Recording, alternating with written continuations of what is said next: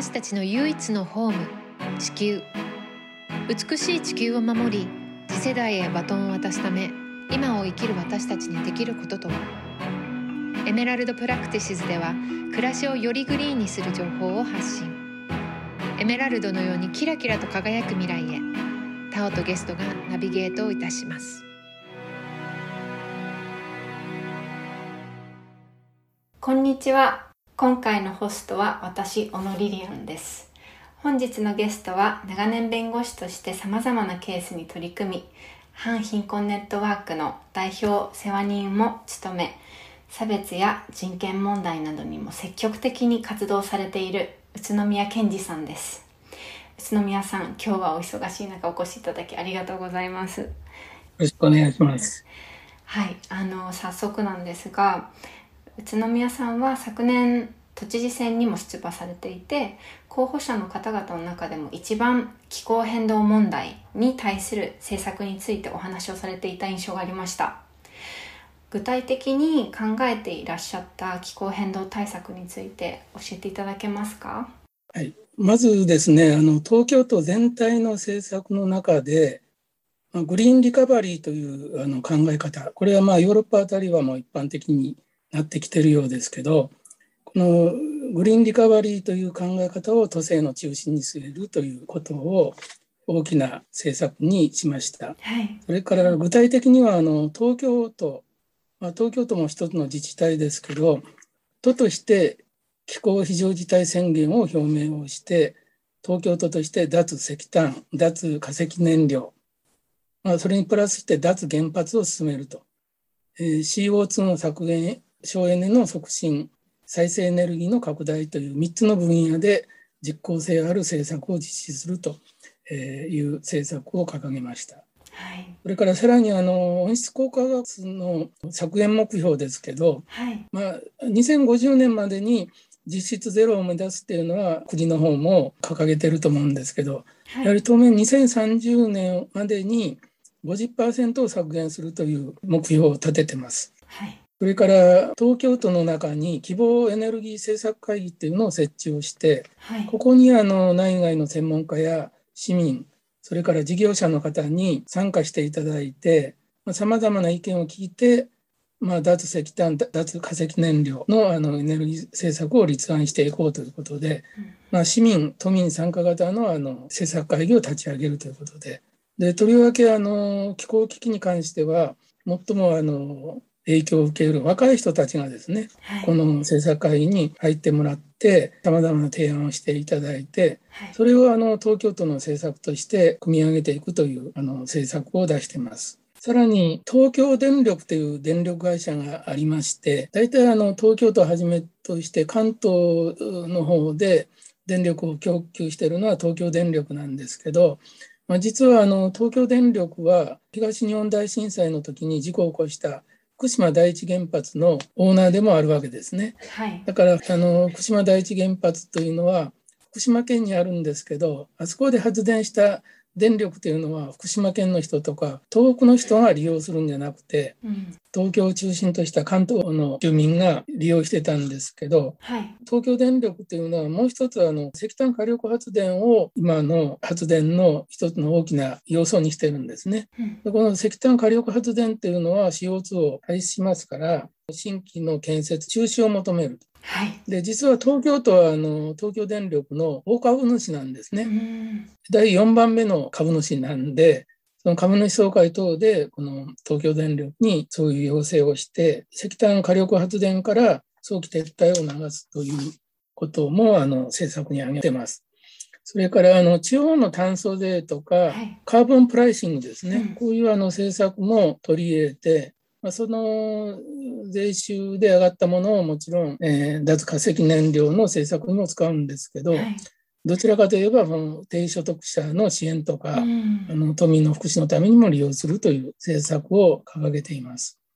それからあの東京都の排出権取引制度の総量規制をあの2030年までにあの CO2 を50%削減する、えそういう目標に見合ったものに引き上げていくという、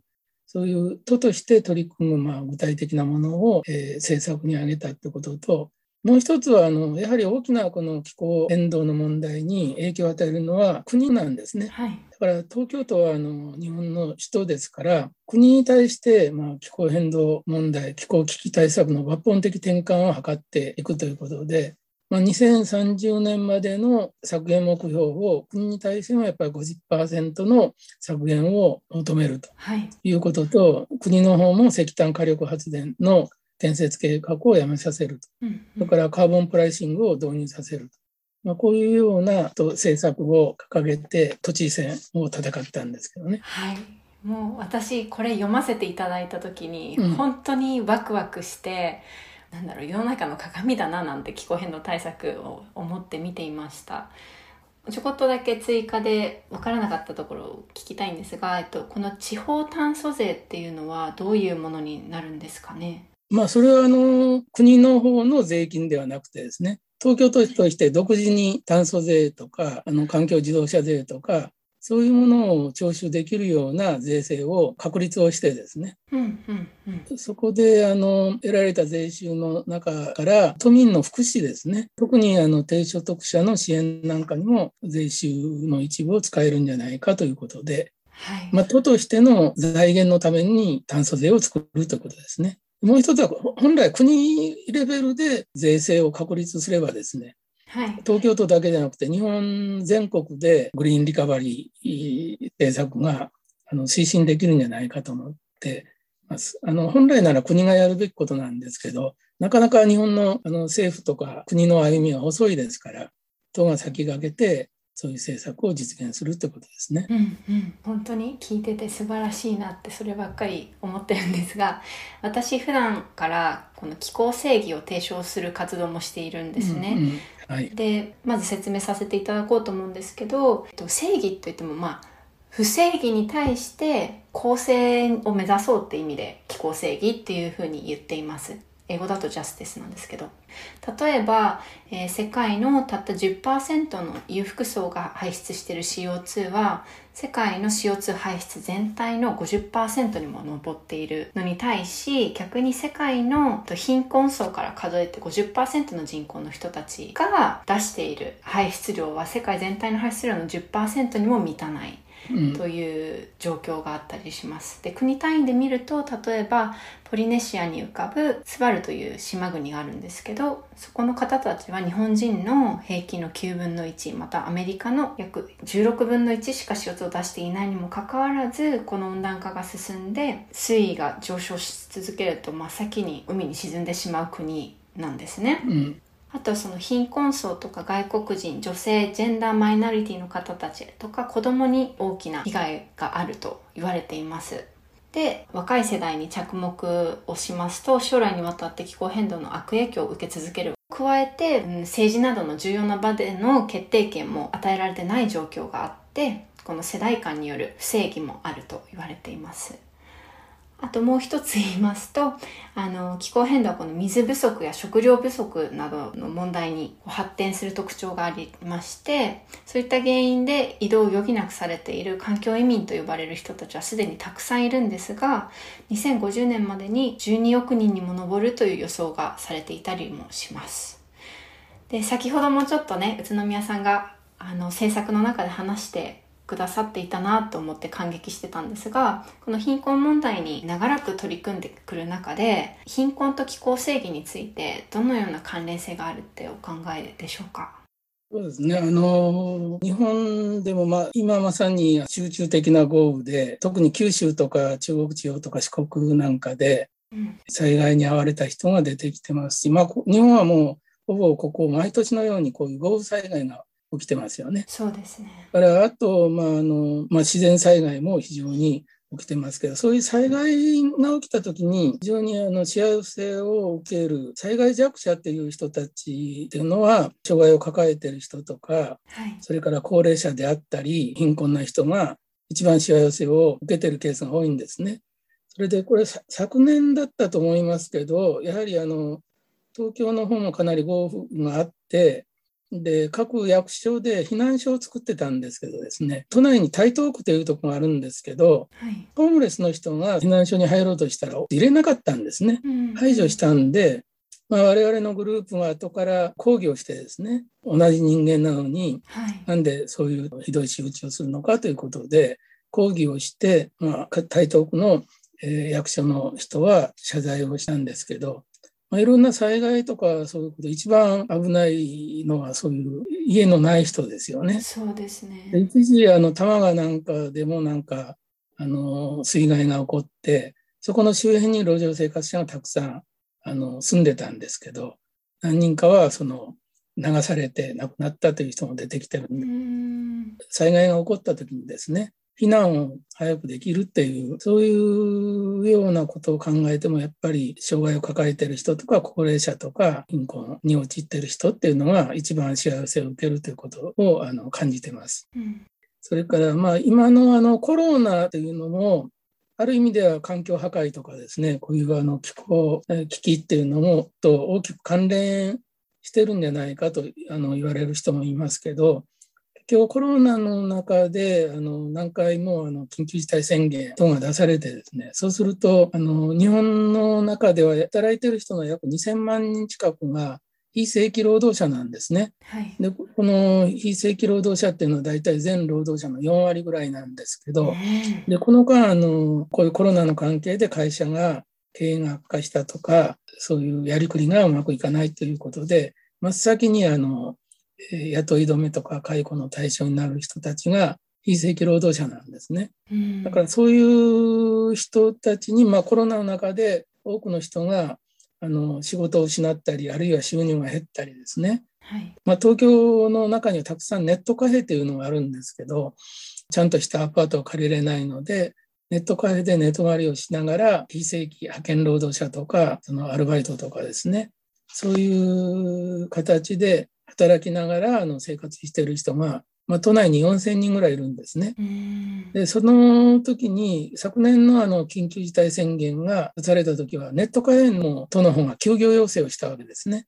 そこで寝泊まりしてた4000人が全部路上に出されて、はい、かといってアパートに入れませんので、うん、まあ、東京都は一部あのビジネスホテルを都として借りてそういう人たちを受け入れたんですけどすべての人を受け入れる施設、宿泊施設を確保してなかったんで、うん、多くの人がやっぱりネットカフェから路上生活を余儀なくされたということで、それからあとシングルマザーで生活してる人っていうのは、どちらかといえばやっぱりあの正社員ではなくて、非正規労働ですね、あの派遣とかですねあのパートとかアルバイトをいくつも重ねてですね生活をあの成り立たせてる人が多いんですけどそういう人たちが一番打撃を受けたわけですね。そうすると収入がなくなって生活もやっぱり行き詰まってしまうということでどちらかといえばこういうコロナでの仕事が少なくなったり、えー、収入がなくなったりそういう幸せはそういう非正規労働者とか、シングルマザーとか、それから私た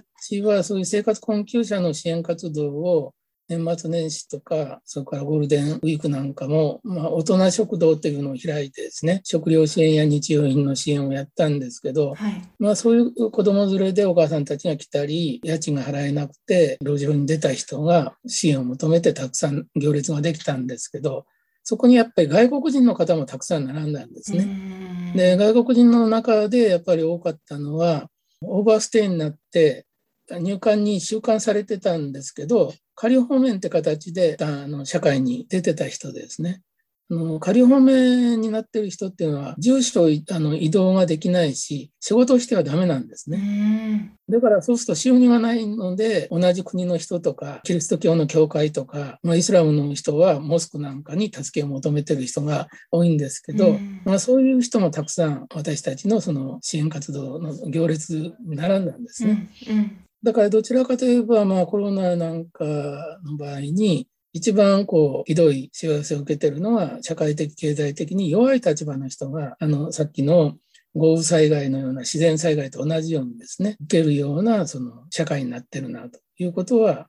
あの強く感じてます。そうですよねコロナも本当にそういう打撃があるなと思いますし気候災害のことで観点で見た時にやっぱ建物とかもそんな住んでたとしてもアパートとかもそんなしっかり作られてなかったりだとかあとまあ海外、まあ、アメリカの例になってしまうんですけどそういう水害に遭いやすいこう浸水してしまいやすい地域の土地が安いからそういうところに、まあ、貧困層の人たちが住んでいてだからその洪水になったりした時に、うんうん。害を受けるのがよりやっぱ貧困で悩むような人たちであったっていうのが聞いたりしたのでそそれが日本は一緒なのかどうかはちょっとわからないんですけれども同じですよね。だから先ほど言った路上生活者を避難所に入れないとか、それから川の周辺でそのテントを作ったり、あの段ボールを重ねて多摩川の周辺で生活している人が多いんですけど、そういう多摩川があの氾濫した時はそういう人たちが流されてるんですね、早く避難できなくてね。まあ、そういう以外に、えーやってるということですね。はいあともう一つちょっとテーマが変わるんですけどこの宇都宮さんといえば最近東京オリンピックの開催中止を求める活動をされていまして結果開催をししてしまったという状況がありますがそれによって見えてきた市民が求めている社会の在り方などがありましたらぜひそこら辺も教えていただきたいです。うんちょうどですね、この署名活動を始めたのは5月の5日だったんですね。都内のあの聖イグナチオ教会というところをお借りして、コロナで生活困窮に陥った人に対する食料支援とか生活要員の支援とかですね、あのそういう活動を我々はやってたんですね。はい、まあ、大人食堂っていうそういうキャンペーンをやって。で、そういう人たちに対するあの支援っていうのが、都としても、それから国としても薄いというのが弱いんですね。うん昨年の4月の緊急事態宣言の時は、国民1人当たり10万円の特別支援金が配られたんですけど、ところがその後の緊急事態宣言では全くそういう最も困難な状態に置かれている人に対する支援を、これといった支援をやられてないんですね。だから結局は民間の私たちのグループが年末年始とか、そういうゴールデンウィークを支援しなきゃいけない。うんそういう年末年始とかゴールデンウィークの時は、役所が閉まってしまいますので、あの行政の福祉サービスが受けられないわけですね。うんうんところが、国はそういう一番困難に陥っている人の対する支援をかなりサボタージュしたということと、うん一方でオリンピックに対してはですね、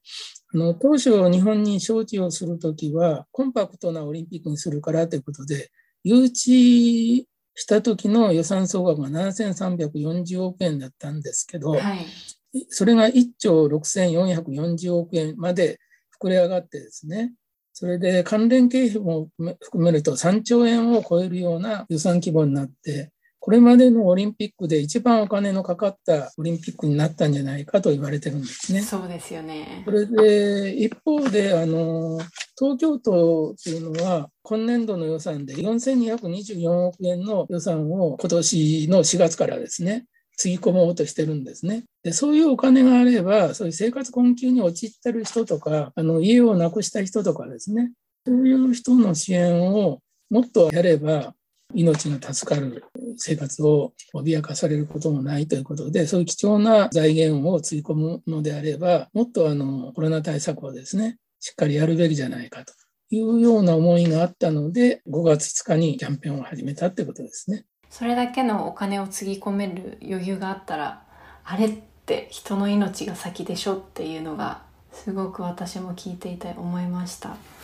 家庭になってしまいますがもしその2020年の都知事選で宇都宮さんが都知事になっていた場合はあのオリンピック中止できたと思いますかっていうのとあと中止による、まあ、経済損失があるっていう声もよく聞くものなのでそれらも含めてこのオリンピック後の社会を宇都宮さんどんなふうに描いてらっしゃいますかね？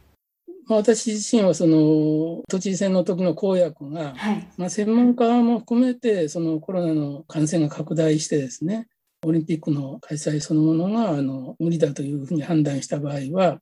まあ、一応あの都市契約上は IOC が決定権を持つことにはなってるんです。中止の決定権。うん。だけどあの1年延期についてもどちらかというと日本サイドの方が延期を言って IOC が飲んだように日本の方がこれは無理だということで中止を申し入れたら IOC も飲まざるを得ないだろうと思うんですけど少なくとも私が知事になったらこの間の状況を考えればまあ、政府の分科会の尾身会長も、本来はこういうパンデミック下ではオリンピックはないんだということを言ってた通りですね、うん、こういう感染症の専門家はやっぱり大変あの無理な大会を無理やりまあやってるということで、あの内心はもうみんなやるべきじゃないと思っている人が多かったと思いますけど、当然私は中止を働きかける。国とか大会組織委員会の IOC とかですね。まあ、その結果どうなったかっては分かりませんけど、うん、そういう中止を求めた活動は当然やっただろうと思いますね。まあ、仮に中止になった場合の経済的な損失って言いますけど、はい、もうすでにあのコロナの感染があったがために予定したあの収入が得られなくなって、まあ、かなり赤字が多分出る大会になってると思いますけど、例えば海外のあの観客は最初から入れないということになったんですね。うん、それから最終的にはもう無観客であるということなんで、そのそういうチケットの収入が900億ぐらい吹っ飛んじゃってるんですね。で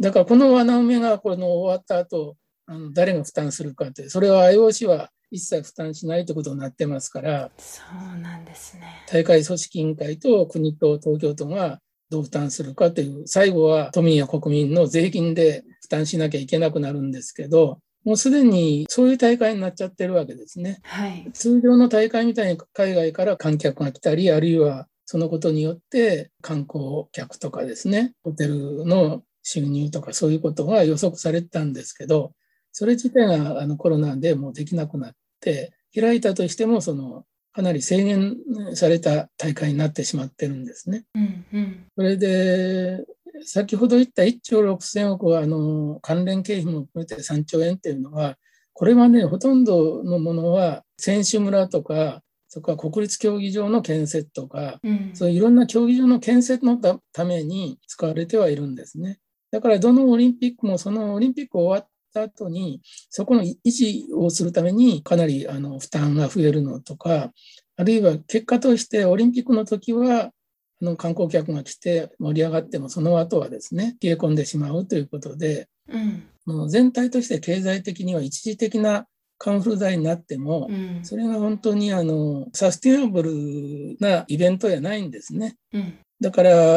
まあ、1964年のオリンピックの時は日本が戦後から立ち上がって、そのために新幹線ができたり高速道路ができましたけど、今の日本っていうのはどちらかというと成熟した国家で、うん、そういうことによってカンフル剤で経済を活性化させるっていう考え方自体がそれこそ1964年のオリンピックの2番戦時みたいなことで時代が全然違ってるんですね。はい、そうですね。だからそういうことで期待すること自体が非常に問題があったと思いますけど、だから終わったオリンピックのやっぱり総点検をする必要があるんじゃないかと思いますね。例えば、招致の中でいろんな賄賂が使われたということで、JOC のあの会長が辞任せざるを得なくなったりですね、うん、それから大会組織委員会の森会長の女性差別発言で会長があの辞任したり、うん、それから開会式を企画してた人のやはり差別的な発言とかそういうことでですね。あのオリンピックっていうのは人権を大切にして人間の尊厳を大切にしてその多様性と調和って言われてましたけど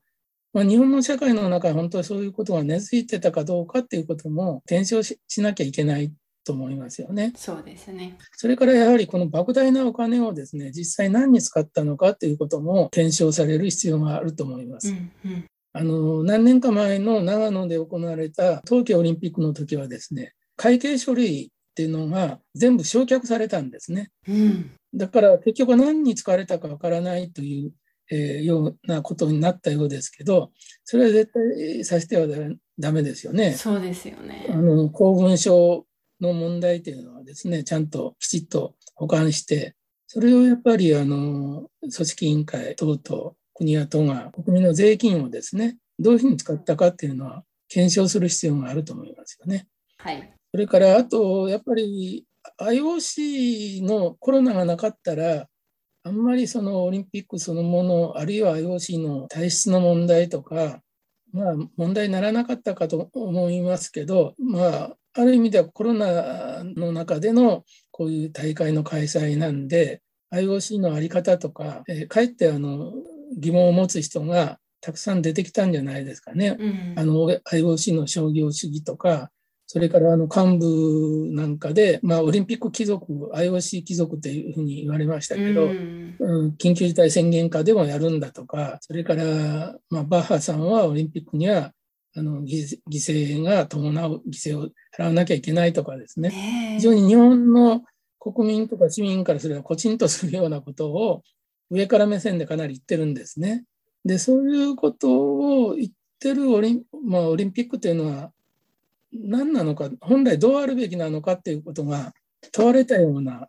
あのオリンピックじゃなかったかと思いますね。うんだから、もともとオリンピックそのものに反対する人たちもいましたけど、そうじゃない人もコロナ禍の中で我慢を強いられている一方でですね、片方でお祭り騒ぎをやってる。はいまあ、そういう政策の矛盾とか、選手のいろんな活躍にはみんな感動した人が多いかと思うんですけど、うんそういう選手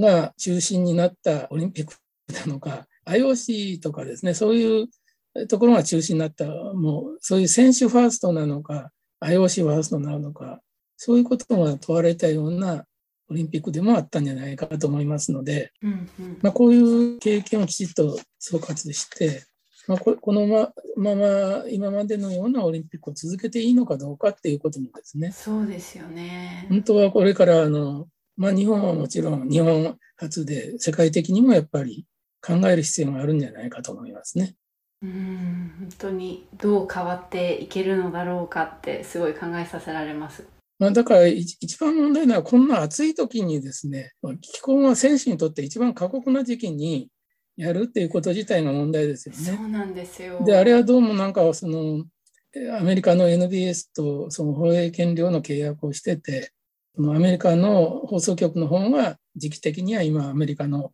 スポーツがあまりない時だからということで決めてるということですけど、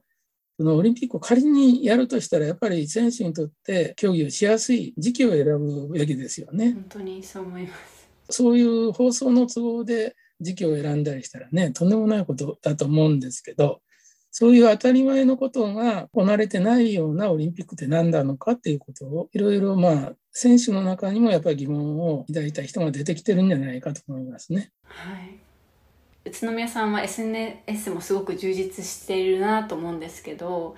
私も含めて私の周りに宇都宮さんの活動を応援している若者たちがたくさんいて、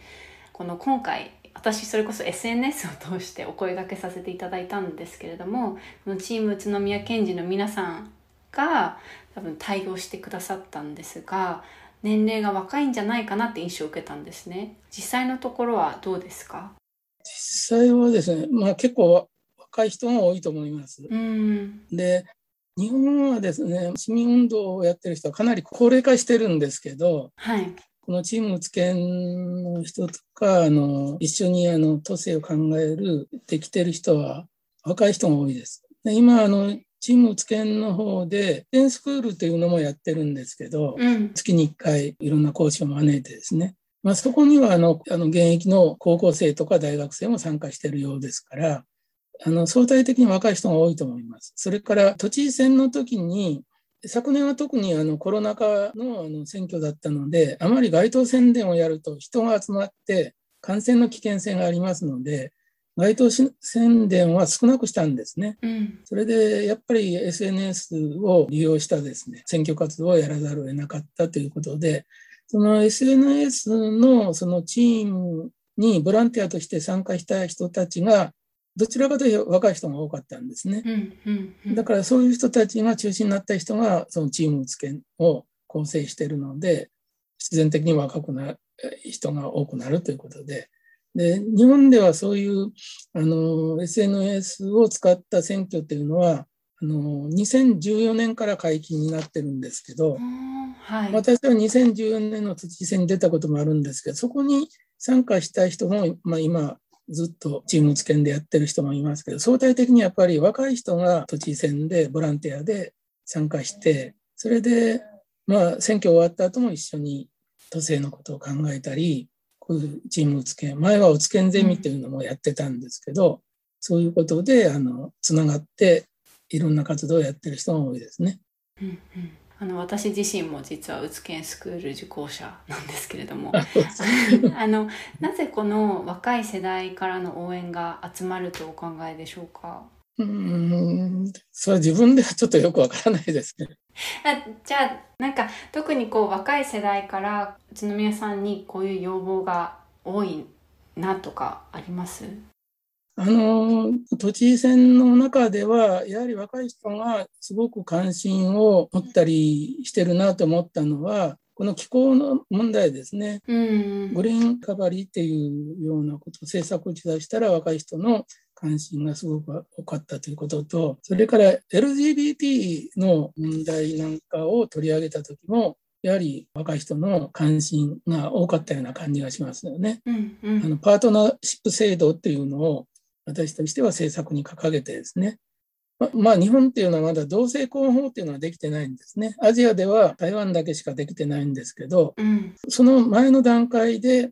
あのパートナーシップとしてその同性の人も届け出れば一定の権利が認められる。そういうのを今、東京都は渋谷区とかいくつかの区ではできてるんですけど、はい、せっかくそれができても転居してパートナーシップ制度がないところに行っちゃうと、うん、そのそういう保護がされないわけですね。だからそれは東京都としてきっちりパートナーシップ制度を作れば、少なくとも都内に関してはちゃんと保護されるわけなんで、うん、まあ、そういうことを現実的に運動をやってる LGBT の人とこういうネットを通じて対談をやった時はあの関心が広がったようですね。それから最近のあれではあの入管の問題ですね、うん、入管法の改約法案が出て、まあ、それはあの取り下げになったんですけどこのスリランカの女性がですね、うん、あのああいう亡くなり方をしたということでそういう問題には若い方の関心が非常に強いというのかそういう印象を受けましたね。まあ、それは私は極めて健全なことだと思いますけど。うんうんやっぱりね SNS 通して私もそういうのすごく学んできてるのでやっぱり SNS の影響は大きいのかなっていうのとそれにマッチしたことに取り組んでくださる宇都宮さんっていう存在がいるから やっぱり人気があるのかななんて今お話聞いてて思いましたね。まあ、本当はあの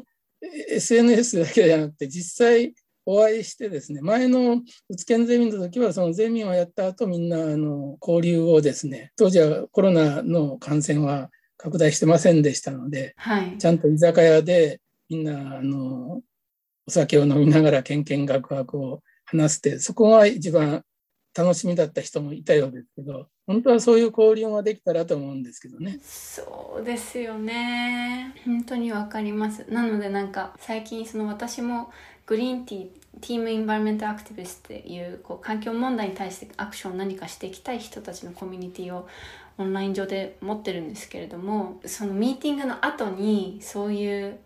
雑談の時間こう普通だったらみんな飲みに行ったりとかするけどその時間がないせいで交流ができないっていうので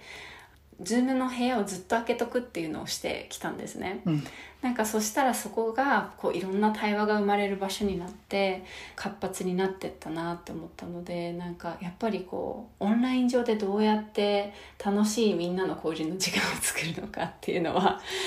そういうのはいろんなあの市民運動をやる上では重要ですよね。ね本当に私もそう感じます。ね、あんまりあの型にはまったその対談とかだけではなくてですね。それから意外とそういう雑談とかね、あの、の中でいいアイデアとかですね、出てきたりしますので、本当は、あの、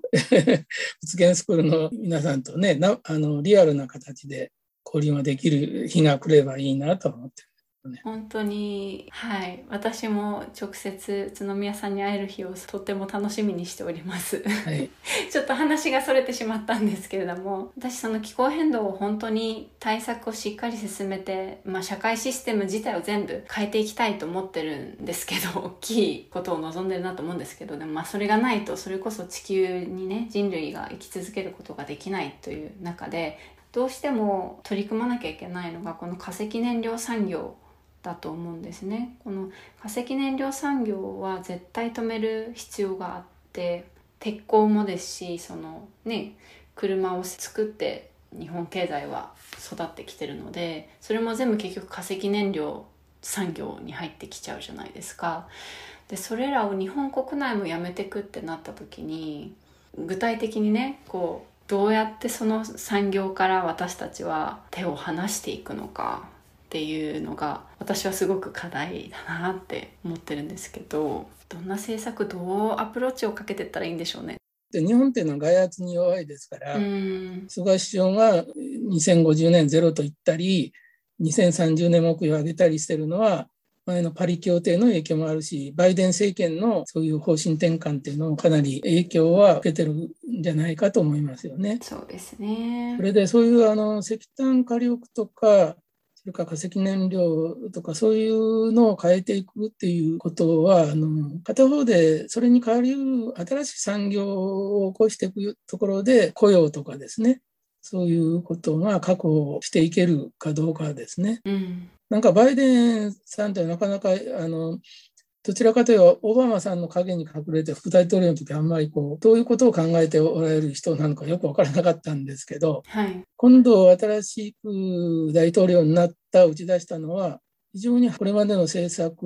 をより推し進めてるような印象を受けますけどね。印象は確かに最初はそうなんですけど、最近はちょっとまた、あそうです。はい。あのバイデンさんが石油生産を増やしてほしいっていう話を OPEC というところに出したっていう話もあったりして、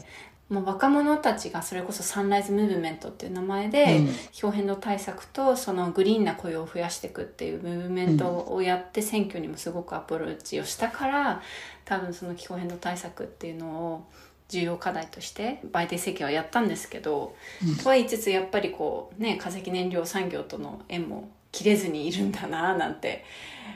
こうギリギリに地球の状態がなってきてる中で課題はいっぱいあるなと、うん、日本の市民ムーブメントをどうやって大きくできるかなっていうのを最近ちょっと勉強中です私は。バイデンさんのあれは施政方針演説でですね。あの1兆ドルを超える、まあ、インフラ投資っていうことでね、うん、はい、これが議会を通ったということで、まあ、それのインフラ投資の中で自然再生エネルギーとかそういうあの方針転換につながるような政策を掲げてる。1兆ドルっていうのはかなり100兆円ですからね、うんうん、それから1兆ドルのその教育支援とか、うん、それからそういう子育て支援とかですね、うん、そういうこともやってその財源としてはあの富裕層からの課税の強化とか、うん、法人税の引き上げとかですね。そういうあの税制についてもトランプと逆のことをやろうとしているようなのでちょっと期待している面もあるんですけどあのそうですね。このまま監視しながらいかないとですね先ほどもちょっとお話ししてもらったんですけれども、ね、市民運動とか勉強会を参加したいなと思った方たちはどうやったら参加できますか、まあ、私があの代表世話人というか、まあ、今一般社団法人になったんでその理事長をしてるんですけど反貧困ネットワークというのはホームページがありますからそこでいろんなあの取り組みなんかを案内してますから、まあ、そこに直接参加されるとか、集会がある場合はですね、あの、イベントの紹介していると思います。それからもう一つですね、公正な税制を求める市民連絡会。つまり、まあ、私は貧困や格差をなくすために、社会政策、特に社会保障の充実とかですね、そういうことを重視してやらなきゃいけないと思ってるんですけど、はい、そのためには財源が必要なんですね。そうすると、その財源を獲得するための税制の問題をもっと市民がしっかり考えて、私たちの公正な税制を求める連絡会なんかも、こういうネットを通じて、あの学習会とかですね、はい、そういうことをやることになってますので、それもあのホームページを見ていただければと思ってます。わかりました。ぜひそちらはチェックさせていただきます。であの最後にはなるんですがこのポッドキャストって大体20代から40代ぐらいの女性の方たちが多く聞いてくださってるんですね。でリスナーの方々に何かメッセージがあればぜひお願いいたします。そうですねあの私もかなりもう高齢者の部類なんでまあ、これからのやっぱり社会、若い人たちが主体になって変えていかなきゃいけないく、いずれなってくると思うんですね。はい。それで、まあ、だから私としてはそういう若い人たちに大変期待してますということと、うん、で先ほどのあの例えば気候変動の問題地球温暖化の問題も IPCC は温暖化の原因は人類が作り出していると人間が作り出してるんだと断定してますのでね。はいそうすると改善できるかどうかもやっぱ人間の行動なんですね。私たちの行動で改善できる。まあ、それそれは同じことはあの気候危機だけじゃなくて政治や社会の在り方なんかも全部人間が決めてるわけなんで、うん、人間が決めていることであれば人間が悪いところは変えれますのでね。だからそういうところに関心を持った方がどんどん出てきて声を上げていけば必ずあの社会や世界はいい方向に変わっていくと思います。はい、ただそういうところにぜひ関心を持ってもらいたいと思うのと、勇気を出してですね、あの声を上げるっていうことを、一人では大変かもしれないけど、お友達をたくさん作ればですね、うん、そういう運動ができますので、ぜひあの頑張って声を上げていただきたいと。まあ、未来はあの皆さんの手にかかってますので、だから大いに若い人に私は期待してます。はい、ありがとうございます。本日は宇都宮健二さんでした。どうもお疲れ様です。お疲れ様です。 Emerald Practices では Twitter や Instagram でも随時情報をアップしているのでそちらのフォローもよろしくお願いいたしますそれではまた次回 co-host は小野リリアン監修は大井ゆいか音楽はジェームス・マレンがお届けいたしました